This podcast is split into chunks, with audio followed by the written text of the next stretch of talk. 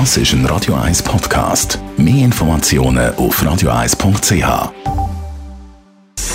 Gesundheit und Wissenschaft auf Radio 1. Unterstützt vom Kopfwehzentrum Irlande Zürich. www.kopfwww.ch Wenn man viel Süßes isst, Schoki, Gutzli, Glasse und was es da alles gibt, dann verändert sich unser Hirn. Auch wenn wir viel fettige Sachen essen, wie Chips und Pommes und so weiter und so fort.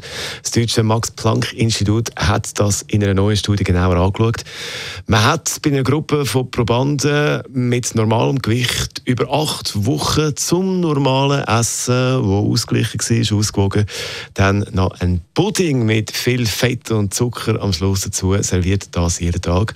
Und da hat man können beobachten, das ist interessant, dass sich in dieser Gruppe von Probanden, im Gegensatz zu denen, die kein Pudding am Schluss bekommen bekommen haben, sich im Hirn in der Region, wo zuständig ist für die Motivation und die Belohnung, sich ziemlich etwas verändert hat. Man hat äh, da neue Verbindungen können messen. Das Hirn hat sich wie eine Art in diesem Bereich neu verdrahtet.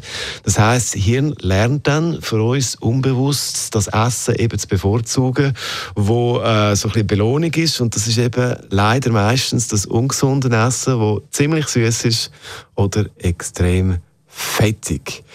Und äh, das ist natürlich nicht gut. Und das Blöde ist eben, dass die neuen Verbindungen, die das Hirn dann da macht, so schnell nicht wieder weggehen. Darum ist das eben so wahnsinnig schwierig für viele, dann eben nicht mehr Süßes oder Fettiges zu essen. So ist das. Es ist kompliziert. Vormittag. Das ist ein Radio 1 Podcast. Mehr Informationen auf radio1.ch.